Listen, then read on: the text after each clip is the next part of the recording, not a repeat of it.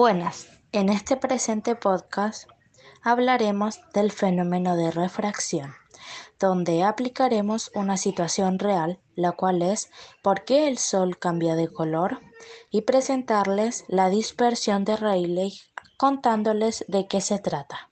Para comenzar, ¿Qué es la refracción? La refracción de la luz es cuando la onda lumínica traspasa de un medio material al otro al propagarse, tras lo cual se produce de inmediato un cambio en su dirección y su velocidad.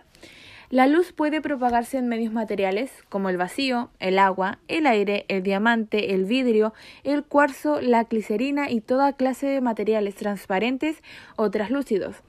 En cada medio la luz se propaga a una velocidad diferente. Existe la refracción de la luz cuando, por ejemplo, esta traspasa del aire al agua en la cual varía su ángulo y velocidad de desplazamiento. En todo fenómeno de refracción de la luz participan los siguientes elementos. Rayo incidente. Es un rayo de luz que llega a la superficie entre ambos medios. El rayo refractado es un rayo que se desvía cuando la onda luminosa atraviesa la superficie.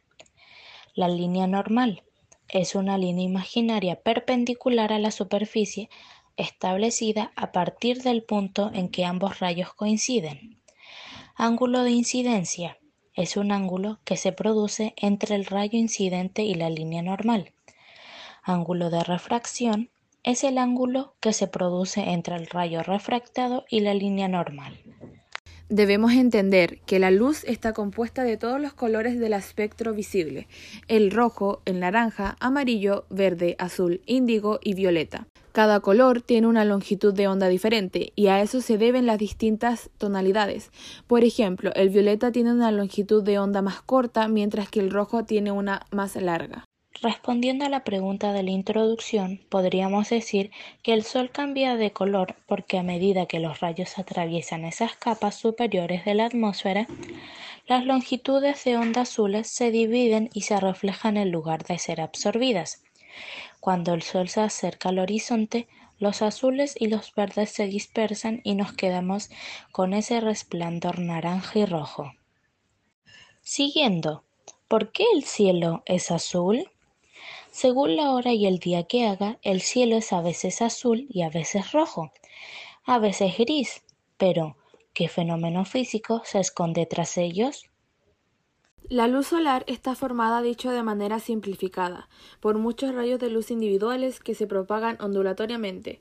Cuando vemos esos rayos a la vez nos parece que la luz es blanca, pero si esa luz pasa por un prisma o cuando incide en las gotas de las nubes con un ángulo determinado, veremos que se descompone, como el arco iris en los colores rojo, naranja, amarillo, verde, azul y violeta. La luz correspondiente a cada uno de estos colores del espectro tiene sus propias longitudes de onda, diferente de las de los otros colores. La dispersión de Rayleigh.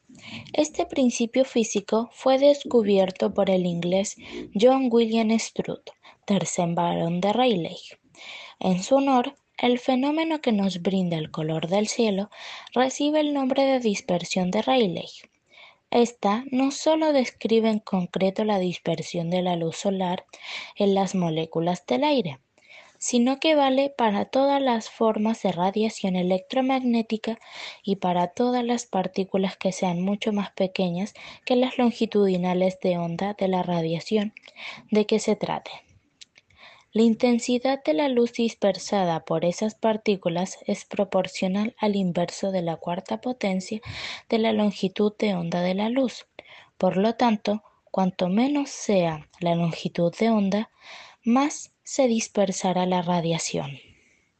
Al amanecer y en el acaso sol se encuentra muy bajo en el cielo. El camino que tiene que recorrer su luz antes de alcanzar al observador es claramente más largo. En ese recorrido más largo habrá ido siendo interpretada y dispersada por las moléculas una mayor parte de la luz azul que en el corto del mediodía. Y de nuevo, como su longitud de onda es menor que la de la luz roja, también se habrá dispersado una parte mayor de la luz azul que la de color rojo. Desde el disco solar nos llegará a esas horas principalmente pues la porción roja de la luz. Si hay nubes, las enrojecerá. El cielo no siempre se nos muestra en todo su bello esplendor, también lo vemos gris y turbio. Esto es siempre señal de que el aire está polvoriento y húmedo, y no digamos ya cuando hay una cubierta de nubes.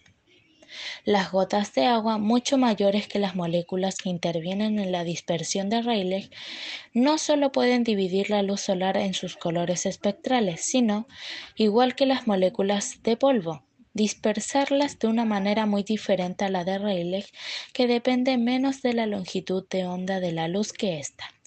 El cielo se ve entonces grisáceo blanquecino.